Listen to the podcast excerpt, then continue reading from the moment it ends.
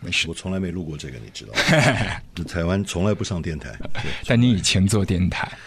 哎呀，二十年前的事儿了。大家好，我是张培仁，和掌柜阿俊邀您煮酒论英雄。一个人在房间的时候，一个人在房间的时候，我只能不停，我只能不停，不停，我只能不停，我只能不停。不妨录歌，with AJ。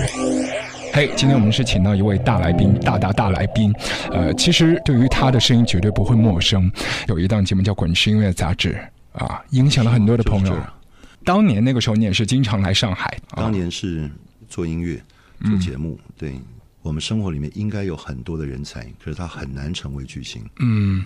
然后有很多的人，他音乐做得很好，可是他不是传统的巨星的定义。嗯，哦，他非得浓妆艳抹，或者非得怎么样去表现自己才能成为巨星？他不能专心的做音乐就嗯被尊重吗？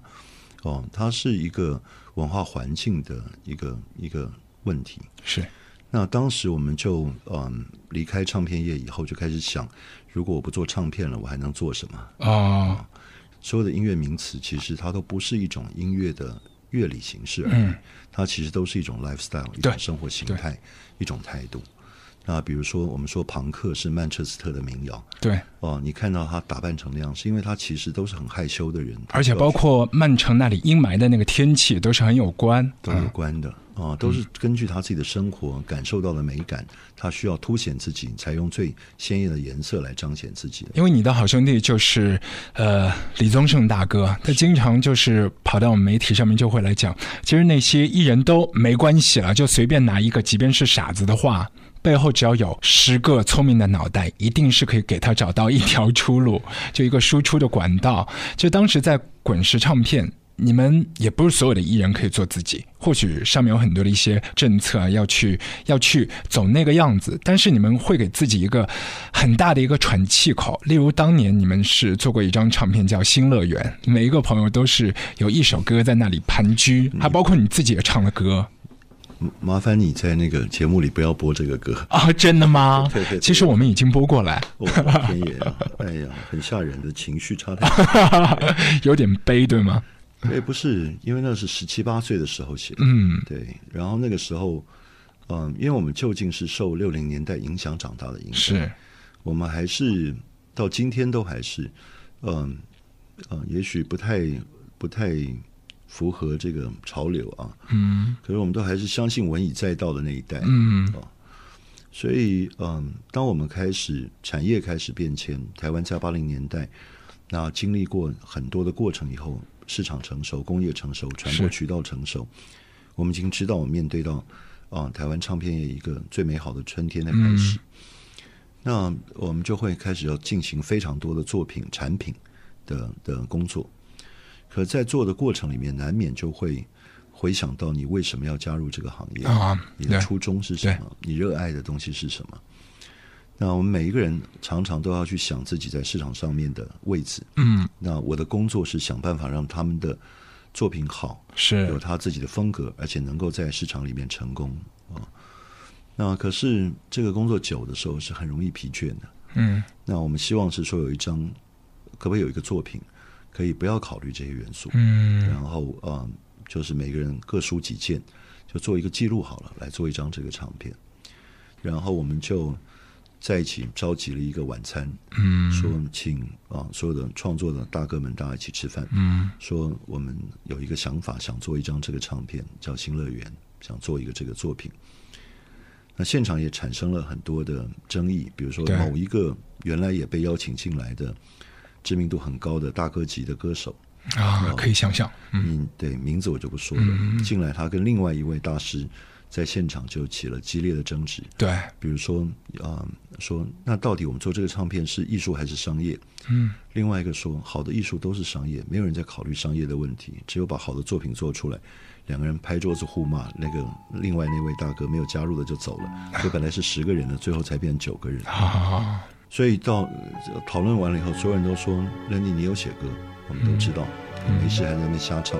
你你录我们就录。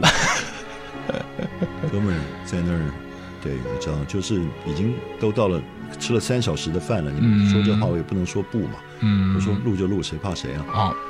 就录了，放话出来，对，嗯，就是后悔到今。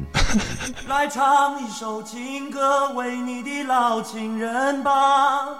你唯一的情人，唯一不变心的情人，是你的故乡，你的故乡。因为那个时候所有的一些唱片，即便是很小的销量，其实跟现在来比也是一个巨大的数字。很小，那个时候还是很小。这张唱片是是当时我们做唱片的销售量最低的。啊，大约是多少？唱片的销售量，呃，通常我们在提供的数字都是它销售之后三个月的，嗯，的销量作为一个记忆点，因为这个之后都开始是是零星的出货，嗯，它可能会走很长，数目很多，可是后面的数字我就不知道，嗯，可是当时三个月的时候只有三万张，但三万张现在还是非常庞大的一个概念了。可是那个时候我们做的其他唱片都三十万张啊，对，但我我觉得无所谓，就很多的一些唱片，它其实不单看是那个销售额的，它是后来或许影响了，就是哺乳了后来的一批音乐人这样的一个概念，就觉得原来市场上面流行歌不是长一个尺寸一个标准的，那是我们的本意没有错了，嗯就是本意都在。可是你知道，文化这件事很妙，是就是大家都是文化，感觉起来很很清高。可是文化呢，是必须消费者愿意付费，它才叫成立。是，它很怪嗯哦、就是说，因为你真的喜欢这个作品，你付费了，这个作品才代表它是成功的。像嗯之前有很多你的算是员工吧，二十年前你自己创的那一个品牌里面的一些歌手，乃文啊、顺子啊、阿月啊，他们就来节目说，其实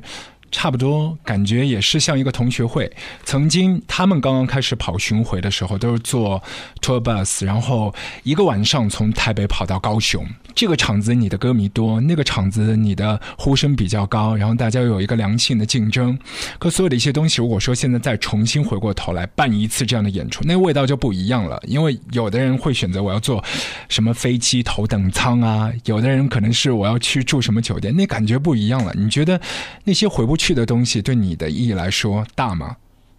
嗯，尽量不去回忆，会会有苦的感觉？会有遗憾。嗯会有遗憾，因为嗯、呃很多事情究竟在做的时候不一定像之后那么清楚。虽然 Lindy 刚才说，就自己有很多六零年代的印记，或许是会住着一个老灵魂，但我觉得你一直是在做一件事情，就帮助年轻人发声。以前对于那个品牌，其实有一些朋友也说，本来上海是可能有那一团的海，除了那一团的火，呃，有很多的一些本土的那个最 local 的一些文化，你对它是有很大的尊重的。就是北方的、南方的，就对你来说，你自己又是隔岸观火，你住在台北，你是怎么样嗅到那一团火的？当年啊呢、当年，对，嗯、祖籍是北京，嗯祖籍是北京，所以嗯、从小父母口中的北京对我影响是很多的。然后第二个是嗯、摇滚乐对我是有很巨大的影响。哦嗯那嗯，到当年去了北京，然后呃，或者到了上海，我我这个人对作品是作者是很敏感的，嗯就是他是不是一个好的创作者，他的作品是不是一个，其实我都没有什么太理智的分析，就当下是不是被打到了，嗯、然后反正就会你其实想为他奋不顾身，嗯，嗯，就会想要去想要想尽办法想要做好这件事情。对那个时候我也很年轻，对，嗯第一次到北京的时候是二十七岁，我开始做中国火的时候是嗯二十九岁、嗯三十岁，还有很多事情其实不会，对我会的就是原来的一些做唱片的方式，背后有一个呃唱片公司，对，然后能够用一些方法去。我觉得最重要的人其实应该要讲贾敏树，嗯因为如果没有好的制作人，呃对这个事情是做不了的。因为在做这些制作以前，我找了无数的制作人来试过，搞不定的，啊，搞不定。因为只是对在那个时空下面的时候，对没有办法不做。因为在那个年头当中，其实北京很多的一些乐队、音乐人，他们用的乐器其实那个就档次和现在真的是没法比的。但是你过去给很多的一些乐团，像唐朝，他们都是改换了所有的一些口粮，对，就让他们很多的自己手中的那个乐器可以发声的东西都变得好一些。对啊，那就是稍微有一点能力在那个时候，嗯你真是就很你没有办法控制嘛，嗯，你一定会想要把所有你会的、你有的都拿过来。 对。对，产业背后的人或许都会有一个愿景，一个 vision。身处那个梦当中的时候，你不会去顾及哪一天忽然会醒来，因为曾经在你的那个节目《滚石音乐杂志》，我们就听到你把都还没有。铺货的黑梦，然后里面火辣辣的一些歌，就是刚刚自己咪好 master 好的母带，就在节目里面播，那个那个状态，就听到你整个人就要燃烧起来，就特别激动，就觉得天哪！你们听，现在就北京有这样的声音了。对，是有一个梦的，那个梦到今天还是一样的，嗯，对啊，也还在做，只是换不同的角度而已。会有一些痛或者是一些伤疤嘛，应该很难避免。当然有啊，嗯，对，这个要谈下去嘛。不，因为你的节目理论上应该是比较那个，我听说是比较开朗一点的，或者我讲的太多了，都没有或者，是都太没沉有了，因为我们的节目完全是嘉宾主导，或者和现在气氛有关。是对，嗯，所以 如果您愿意谈的话，我们也愿意 听。对，就主要看您，就不愿意谈，我们就可以换话题。也没有了。嗯就是我我之前有过一次在台湾，我很少上上媒体，嗯，我不太，嗯，觉得自己有很多事情也说不清楚，嗯，有很多想做的事，有的还在过程之中，嗯。然后我觉得我做的这个行业，我们很多知道的人都觉得这是一门遗憾的艺术，嗯就是你做完一张唱片，你过两天肯定会有一些遗憾；你做完一个演出，你也会有遗憾。你没有遗憾就完了，嗯你必须得有遗憾，你才能往前走。所以，嗯，三十年过来累积很多的遗憾。嗯那我上一个节目的时候，在台湾有过一次马世芳，嗯就他也是聊到呃类似的题目。嗯就是如果那个时候的我们懂我们现在懂的事，那个时候我不懂财务，是如果我懂财务，啊、如果那个时候我不懂生活形态才是核心，隐隐约约的知道，可是没有把它变成一个产业的一种架构或者方法。嗯，我到今天我都觉得我还没有做好这个事，都还没有真的会做，因为毕竟我们都不是真正做生意出来的人，有很多东西不太会那样想。是可是观念是比较成熟了，知道它应该是什么样子。然后，嗯，对，所以在那个时候，嗯，我的母公司的财力也没有办法那么支持，啊嗯然后再加上我们自己的那个，其实有很多困难是不知道该怎么继续，嗯所以当然很遗憾啊，当然有很多的遗憾。我这个题目很久以来是不能提的，对我。不知道怎么去面对啊呢。呃，中间有一位朋友就是张楚泰来我们的节目，然后也是聊到这个题目，我就抛给他一个问题，我说你觉得你最开心的玩音乐的是哪一段？他想都没有想，一九九四年，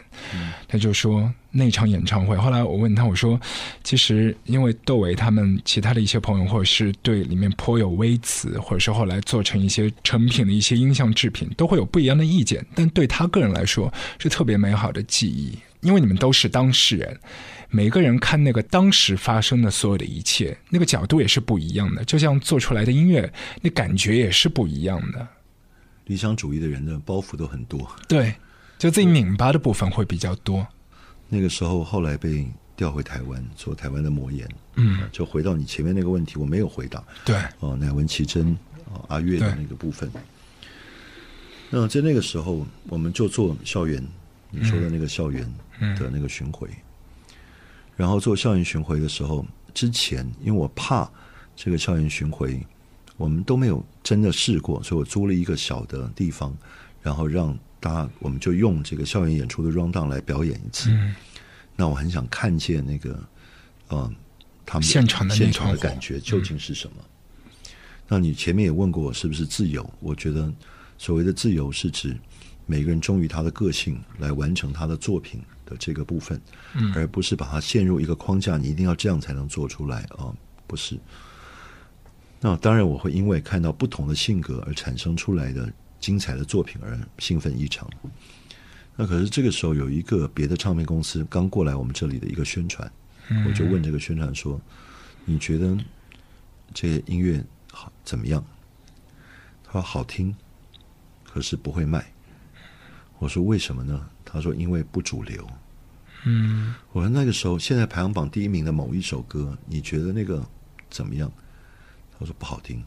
可是会卖。”我说：“为什么？”他因为很主流。嗯，我也不太明白为什么。我觉得这一代的年轻人可能已经没有这个问题，是，可在那个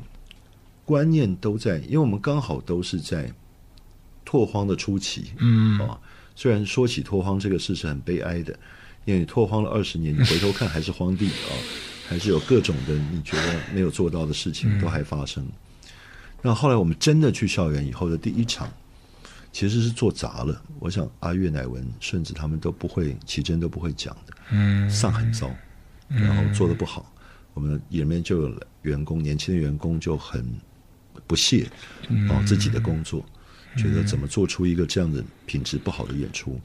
我说，我问他说，那你觉得哪一个演出好呢？他说，我刚刚看过 Alanis Morissette 在这个某一个台湾的一个演唱会，他觉得那个才叫好的演出。我说，可是我是做 Alanis Morissette 第一场在校园的演唱会对，，哦，就是我们常常要做的是这一类的事情，就是你在还没有发生的时候，你去建构出一个你觉得可以接下来应该要做的方向嗯事可是你要找到那个能够把细节的完美化的人，其实是过程都很难的。因为那些东西都没有标准答案，没每有每一个时代所有的一些审美的取向，或者是整个一个社会的环境，都发生非常微妙的冲撞和震荡。资讯进来了以后，让所有的人都有了不同的文化取向或者思维方式。哦嗯可是类同文化取向的人，最终会逐步集结的。其实我一直在避开你前面的问题，我也知道对就是我但是因为我不知道怎么回答。对，就是因为其实我也不太忍心去问这一题，因为之前那次来上海，其实身边有很多的一些媒体的朋友也知道，可能谈这个问题对你来说是有一些伤感或者是惆怅的。请你到节目就很难避过这一题， 所以也是真的很难。你你你，我不想谈，我想我当时开玩笑说，这个题目想定的是高大上的小确 幸，就是说不管你多成功，你的快乐来自哪里？嗯你最早是怎么样开始专注？你为什么会喜欢？嗯，你知道，我不要听。啊、我要怎么去征服世界？是我想知道你的内在的那对个，最早让你成功的那个动机和对快乐，你怎么样专注的一路做过来？对，那些小欲望是怎么被填满怎么的被填满的？啊？比如说是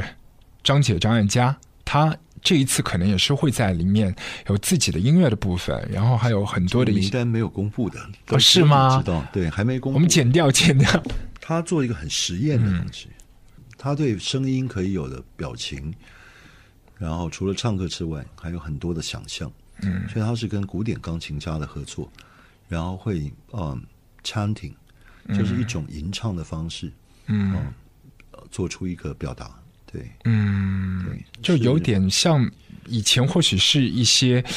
人生艺术的 Mary d i s Monk，或者是比较那是这样的，对。对，就很自由。就你，你可能是觉得那个声音很糟，或者那个形象是丑的，但是他会有自己的一个我想很舒展的状态它啊会。是一个有一点 poetry，有点诗意的，嗯，然后有点诗意。我昨天晚上才跟他，我今天精神不太好，因啊为聊完了以后喝酒到底，那一夜你喝了酒，对，带着醉意而来，所以我就跟他两个，那个歌是写我这对大大哥已经泄露过了 这个事情。对，死没良心。 然后反正我们就是，嗯、就是聊他对音乐还有一些正在尝试做的新东西。嗯我我在啊、呃我们回去以后会去再实验看看能不能找嗯出下一个另外一种表现形式。更多的人他开始创作的原因，其实并不是为了要成功。嗯，啊、而我认为这是做创作最重要的原点。是我不是为了要红，然后要卖多少盘磁带，对，而是回到他的生活的本质上面去想：我真的这样快乐吗？我才去创作它。啊，对，而且这个状况，我觉得不只是发生在所谓的一些艺人 artist 身上，在那些大的唱片公司背后的经营者，也会发现现在的一些老板和八零年代、九零年代很不一样。即便以前在最商业化的香港歌坛，你说宝丽金好了，所有的一些朋友以前都是做乐队的、做鼓手的，对于音乐的那个敏锐度是很不一样。可现在所有的一些唱片。你抛出来，第一个是噱头，可能是那个营销的一个方向，而不是那个音乐最根基的东西。那这是一个就是节奏加速的一个时代。嗯，对，我觉得它好像回到了那个唱片业，唱片刚发明留声机的那个年代。哦，留声机的意思是说，啊，我去看了一场演出，对，一个女女歌手男高音唱的特别好，我好感动。回家以后绕梁三日不绝。对对对然后最后有人告诉我说，她的声音我可以收藏起来，对我，想要去购买它。包括在上海最早很多的一些百代老歌星，这他样们唱歌的方式到电台里面不是播那个唱片，就是请到这个歌手来到直播间，是在百货公司里面直接唱，所有的一些朋友听的啊。是，谢谢。我这讲的有一点就是，对，对，那个痛 OK，因为我们完全就是根据嘉宾的，所以无所谓，无所谓，就是我们也是做自己就好。好对，，谢谢，谢谢 Landy，谢谢你，谢谢。谢谢。亲爱的 Landy，我的弟弟，掌柜阿俊，艳乐八方。Hello，大家好，我是张培仁。卧房撸歌，我不知道这样讲，大哥将来会不会跟我翻脸？大哥就来说，哇，这个好，就买了很多回去。然后到了北京，打电话给我说，哎呀，那个洗发乳好，我头发都长出来了。 Looper，Looper，Looper，Looper。